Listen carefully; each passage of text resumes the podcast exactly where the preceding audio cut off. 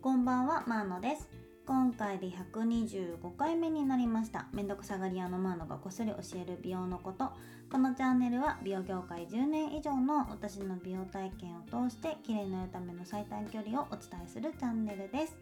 ということで今日はですねちょっといつもと違ってあの初のコラボ配信をしてみたいと思いますこのコラボ配信のあのきっかけっていうのはもともと私が去年の9月からこのスタイフ配信しだしたんですけれどもあの最初の頃から聞いてくださっててであの私よりもねお話しするのも上手なのでぜひぜひあのスタイフ配信してみたらどうですか？みたいなお誘いしたところあの私の1ヶ月後からですね配信開始されて今では私より本当ちゃんと定期的に配信されているしんさんという方です、えー、最初にですねしんさんのあの紹介をさせていただきたいと思います。でしんさんはですねスタートラインチャンネルっていうチャンネル名で配信されててあのご自身のさまざまな経験のスタートライン始めたきっかけだったりとかこれから始めようと思われてることとかをの2日に1回かな配信されてます。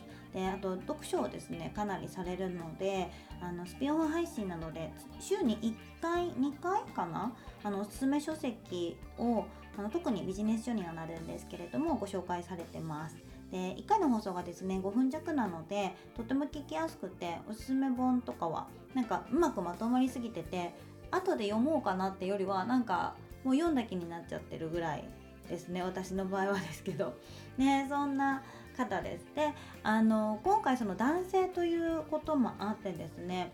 えっと、私のチャンネル聞いてくださってる方はあの女性の方がほとんどだと思うんですけれども私のチャンネルで101回目の放送でちょっとお話ししてるんですけれども綺麗になるための最短距離っていうのは健康で居続けることですよっていうお話をしてるんですね。実はこのチャンネルは、まあ、美容情報が結構多いんですけれどもあの外側からよりも内面から美しくなるイコール健康であり続けることの大切さをですね皆さんに伝えたくてあのお話をしているんですね。ただ私の場合あの10代の頃から健康を意識するとかサプリも早い段階で飲み出してたりとかちょっとねあの珍しいタイプなんですよね。なのでいろんな方の健康意識についてこう聞いてみることによって、まあ、逆の気づきもあったりとかリスナーさんにそういうなんだろう違う気づきを届けられるんじゃないかなっていうこともあって今回健康をテーマにそして男性のインタビューという感じで進めていきたいと思っています。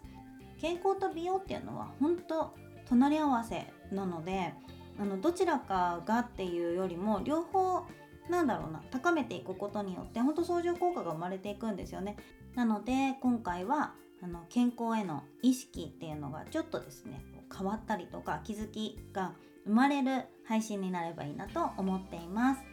さて前置きが長くなりましたがインタビューを始めていきたいと思います。最後までぜひぜひあの聞いてみてください。まずは簡単にしんさん自己紹介をお願いします。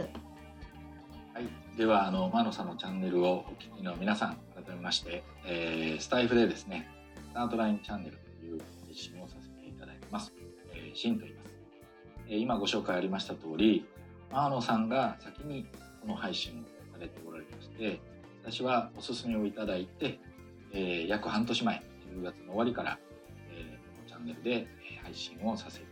ます。今日はね、あのコラボ企画ということで、ちょっと緊張してますけど、よろしくお願いいたします。よろしくお願いします。よろしくお願いします。ありがとうございます。では、早速健康のことについて聞いていきたいと思うんですが、今日は大きく3つのことを伺いたいと思ってます。1つ目が健康を維持をするために今現在行っていること。2つ目が健康を意識するようになったきっかけ。3つ目が健康で良かったなと思った体験についてあのお話を伺いたいと思ってます。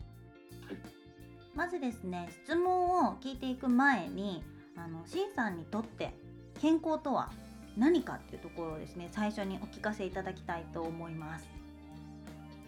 そうですねやっぱ生活の軸なもんですかね。やっぱり体が健康じゃないとまあ、メンタルもそうですし、まあ、仕事もプライベートもやっぱりこう円滑にいく可能性を下げる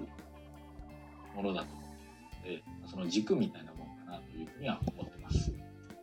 ありがとうございます。あの軸っていうねあの答えがすごくこうしっくりきたんですけれどもやっぱり女性もメンタルコントロールであのダイエットとかにも関わってくるのでここは本当に同じ感覚かなとは思いますね。はい続いて、えっと、1つ目から質問していきたいと思います。えっと、健康維持をするために今現在行っていることサプリとか運動とか食事とかですね。そのあたりを教えていただけますか？そうですね、まあ、健康という切り口で私が今意識してやっているものは3つあります。はい、え1つ目は運動、え2つ目はサプリ、うん、3つ目はですね、えー、健康のためのチェック。はい。はい、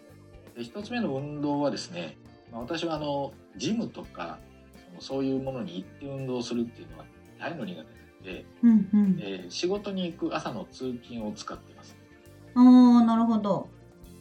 えー、通勤実はあの一番最寄りの駅は56分で着くんですが、はい、会社の最寄りの駅がちょっと違う線なのでそこまで朝20分歩くということをずっと続けてます。朝の20分って結構長くないですか？えー、でもまあ気持ちいいですよ。はい、えー、どうせ会社には行くので。なるほど。でなおかつ、えーと、オフィスが実はビルの6階にあるんですけど、その6階まで朝は階段で上がってます。おお。6階って結構なかなかですよね。うん、まあまあハードです、ね、はい、ただそういうなんかこうどうせそこに行くのでその行動の途中で何かをするっていうことじゃないとなんか自分の性格としては続かないんですよ。ああなるほど。なのでそういう形で、まあ、どっちかというと運動を取り入れるというやり方を今はしてます。はい。で、えー、2つ目のサプリはですね、まあ、長年飲んでいるもので、えー、最も長いのは DHA とセサミンの一緒に入っています。うんうん、これはもう20年以上飲んでると思いますね、多分。はい。はい、毎朝飲んでで、えー、あとは、まあ、いわゆるビタミン剤になるんですけど、うんうんうん、最近飲んでいるのは、えーと、イミダペプチドという、えー、ビタミン剤の入ったサプリを愛用してます。結構種類多いですよね。なんか他にもありますか？サプリじゃないんですけどはいはい、えー、ヨーグルト。おお夜。夜？夜取る習慣朝じゃえそれはなんか特別なヨーグルトなんですか？えー、っとですね一番最近よく飲んでるのは R1 なんですけど。あ飲むヨーグルト。うん、あの食べるやつをあのヨーグルトの種類は実はあんまり気にしてないんですけど。へえヨーグルトを夜食べるか飲むという習慣は結構だからサプリではない？それは乳酸菌のためにってことですか？そうですね。意識としてはそうですへえはい、あと緑虫まあ、緑虫はですね、えー、取ったり取らなかったりしてるので、まあ、これはどっちかとオプション的な感じみたいな感じですかね最近は。なるほどなるほど。常用してるのはそのガスのサプリとうん。なるほど。であと最後3つ目はですね健康のチェック。はい。ということで、まあ1年に1回ですけど人間ドックを受けてまして約10年ですかね、えー、ずっと同じ場所に行って、えー、同じ人間ドックのメニューをずっと受けてます。だからデータがそこにたまりますので変化が分かるんですね。ああなるほど。それが分かるっていうのは非常に大きいなとその3つを今やってます。人間ドックはなんかこういろいろ項目があるじゃないですか。はい。何を？どれどれを受けられる？なんか私は人間ドック受けたことがないので基本メニューはあまり知らないんですよね、はい、胃カメラとか腸カメラとかも入る。そうですね。まあオプションでもちろんいろいろ選ぶ選べるんですけどえー、っといわゆるその視測、まあ、身体測定みたいなものを除くとまあ、視覚聴覚それからエコー、えー、それから今言われたその胃カメラ、うんうんうん、えー、あたりが多いですかね。あとは血液検査。で血液検査もそのオプションで項目を増やせますので、えー、そういうオプションをどこまで選ぶかによって出てくるアウトプットが変わってくる。うようんな形、私は、まあ、がん検診みたいなのをちょっとちゃんと掘り込んでるのではいはい。それにまつわるような血液検査が入ったりはします。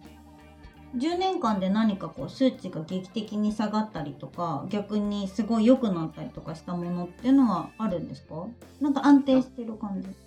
良くなったものは残念ながらまだです。あでもちょっとずつ悪くはなってるってことですか？あの悪くなった時の変化がわかるのである年ある年ちょっとこう悪くなると、あうん。やばいと思ってやっぱりちょっと気をつけるとあの正直にできてまして数値って下がるへえだから一番顕著なのはそのコレステロールとか？そそううそういうそういうやつはもう最もか顕著です。生活習慣ではえー、やっぱりそんなあの直前でもちょっと気をつけたりされるんですよね気持ち、まあ直前まあまあ多少はやりますけど直前よりもやっぱりその1年間とか半年の中でどれぐらいの気を使ってやってるかが最後は出るのであそっちの方が大きいと思いますね、そのそういう自分のなんかこうチェックに使ってる。ーうんうんうんうん、はい。この3つをやってます。なるほど。運動はあのウォーキング以外はじゃあされてない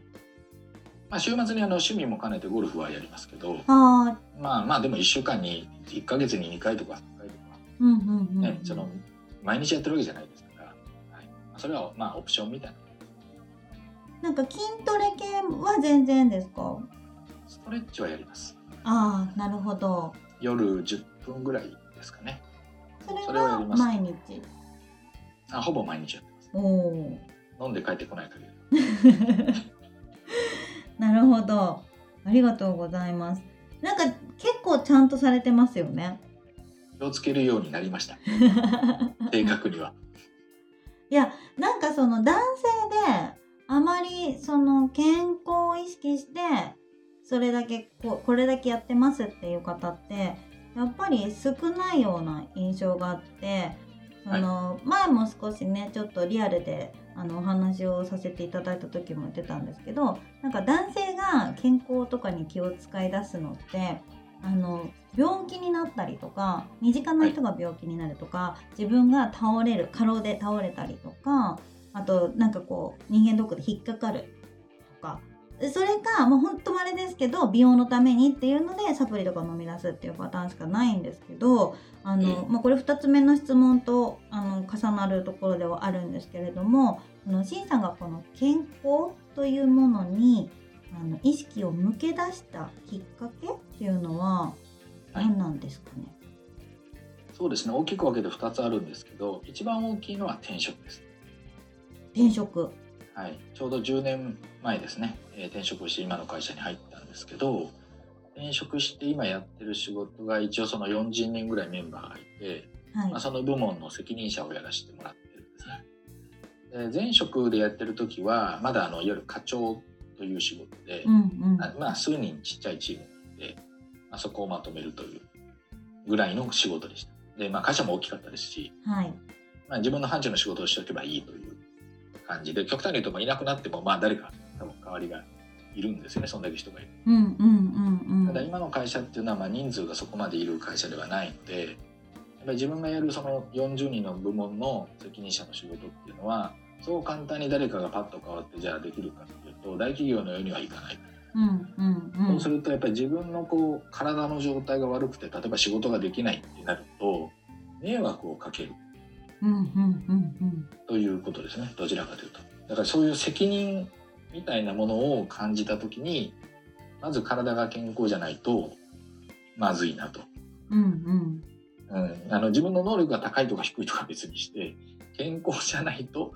ダメと。うんいうのが一番大きかったですね。だからその10年ぐらい前からかなり意識するようになりまし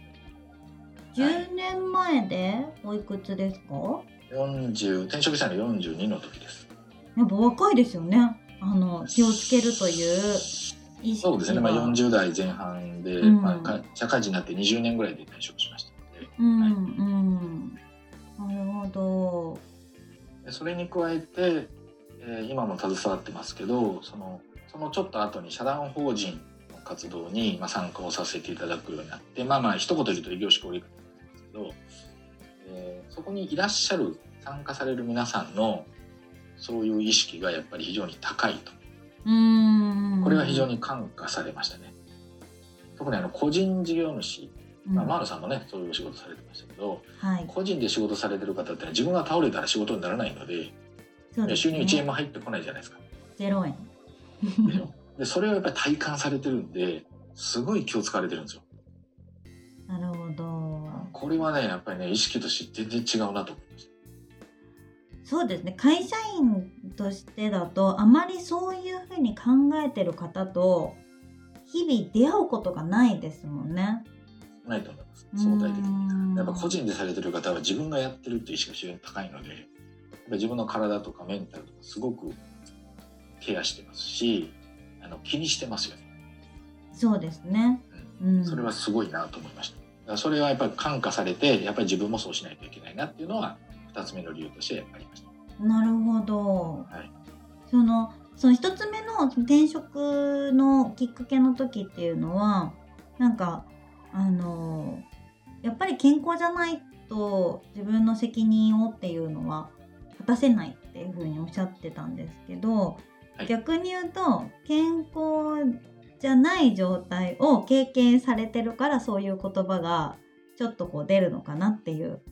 イメージがあるんですけどはい。それは30代のうん頃はうん結構仕事も、まあ、ハードな時期もありましたしあの、まあ、結構無茶が効いたので、まあ、やってたっていうのもあるんですけどはい。やっぱ今から考えるとだいぶパフォーマンスを落としてたな若かったとしてもですか？そうです、うーん。うん、だからやっぱりそれはね自分の体なんで、はい。自分の体の変調に多分気づいてない。気づいてなかったうんうんうんうんうん。だろうと思います。当時は。だからまあそのまま行ってしまったんですけど、うんうん。うん。まあ、そうするとやっぱり仕事がこうどうしてもパフォーマンスが落ちるので結局労働時間も長くなるんですよ。一番良くないやつです、ね、一番ひどい時は毎ほぼ毎日夜中の11時には12時近くまで仕事してみたいなことを、あの数ヶ月単位でやってましたん。で次の日あ朝普通に仕事なんですよね。のもちろん。だからどう考えても今から考えたらおかしいんですよ。でしかもそのまままっすぐ帰らないですよね。そうそうそう。若い頃は。余計よ余計ダメなんですよだから。転職するときに考えたのはそういう生活パターンはもう絶対やっちゃいかんなと思いました。あここれはもうその自分だけの問題じゃないーうーん。ということですね。はい。なんかそれで言うとその2つ目のあの個人事業主の方とのっていうそのなんだろうな刺激もあったとは思うんですけど、まあ、大きくまとめると責任感っていうところなんですよねきっと。そうですね。一番大きいのはそこですね。やうっぱり。んはい。個人事業主の方も結局あれですもんね人にお客様に対してとか自分の仕事に対する責任っていうところであのその意識が高まってるのであのきっかけとしてはすごくいいタイミングとだったんでしょうね。そう思うそうだと思います。なのでじゃあその40代前半まではその健康を意識、まあ、そこまではされてなかった。けどこの10年意識されてみてあの変わったことだったりとかあとその健康でよかったって思うなんか体験談ってありますか？そうですね。まあ基本的にはやっぱり気持ちが前向きになるというか、うん前向きになりやすいといいでしょう。健康であることが。そうですね。特に今のまあ部門の仕事をするようになってこう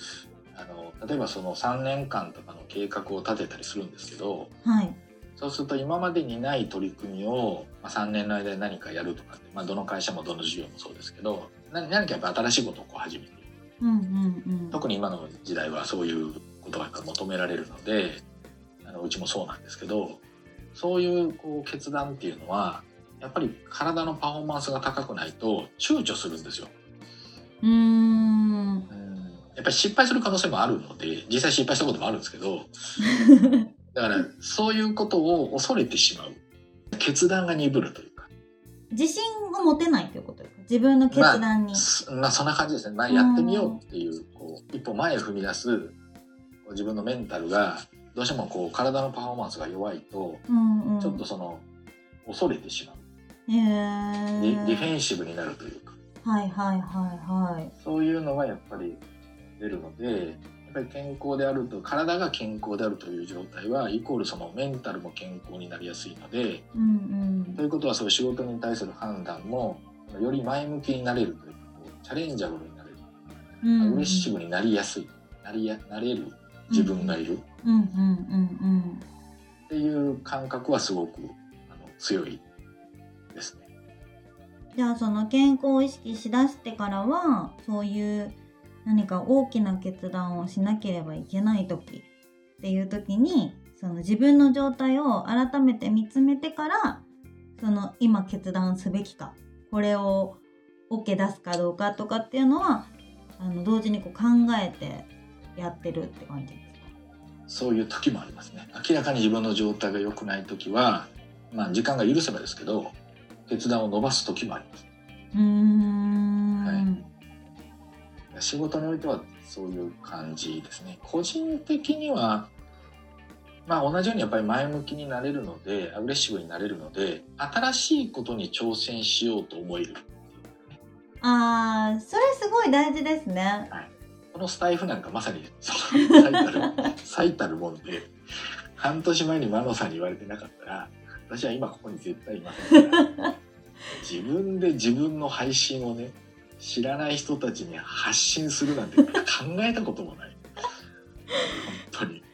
いやもう本当にあのーなんだろう。ちゃんと定期的に配信されてますよね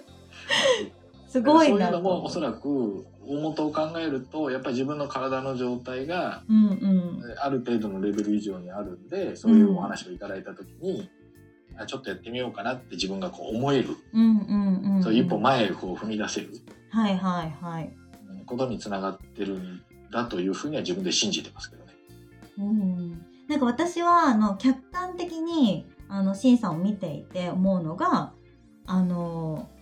ルーティンに組み込むのが上手だなというふうに思っていて何もかもいろんなことをであのご自身では飽き性っていうふうにおっしゃってはいるんですけど、でもなんかこの飽き性の周期が私と全然違うというかなんか種類も違う気がするんですよ飽き性っていう。なのであの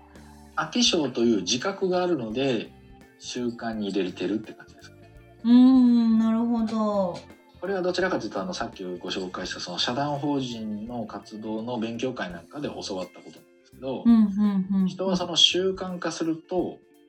えーそういう飽き性とかそういうカテゴリーに入ってこないんですよ。あ朝起きて顔を洗うとか歯磨くとか女性だとお化粧なさりますけどそれと同じ延長線上に入るだからやらないと気持ち悪いので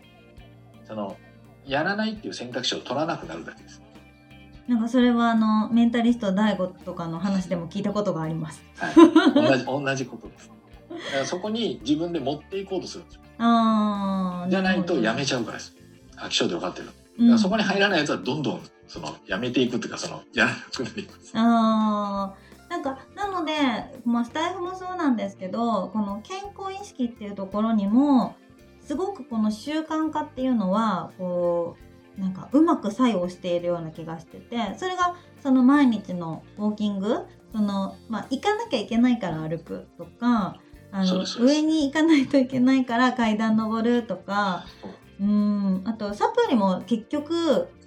あのサプリ飲めない人って薬も定期的に飲めない人が多いんですけど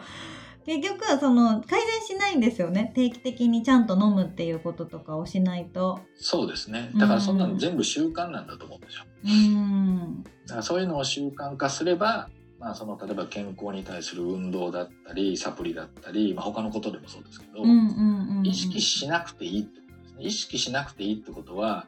自分に対するメンタル的なプレッシャーをかけなくていいってことなんで、うんうん楽なんですよ。なるほどこれだってやるのがは普通だから。あれですよ。女性はですねここすごい大事なところでこれダイエットとか、まあ、美容もそうなんですけどあの太ってから痩せようと思うんですよね。みんな。で肌も荒れてから治そうとする。乾燥したりとか。でなのでその普段から何かをし続けるっていうことをしているとその大きく事故が起こらないんですよね。そういうことですそういうことです、うんなんかだから本当に習慣化するっていうことがあの大事なんだなってことをこう本当にいろいろなんでしょうね。本当いろんなことを見させていただいたりこう聞かせていただいてる中ですごい思いました。ありがとうございます。なのであのまあ、あともう一つその、まあ、私は美容チャンネルをしてるっていうことなので、まあ、オプションでですよ、私はあのしんさんと、まあ、リアルでねお知り合いなのでっていうこともあるんですけどお肌めちゃくちゃ綺麗じゃないですか。ありがとう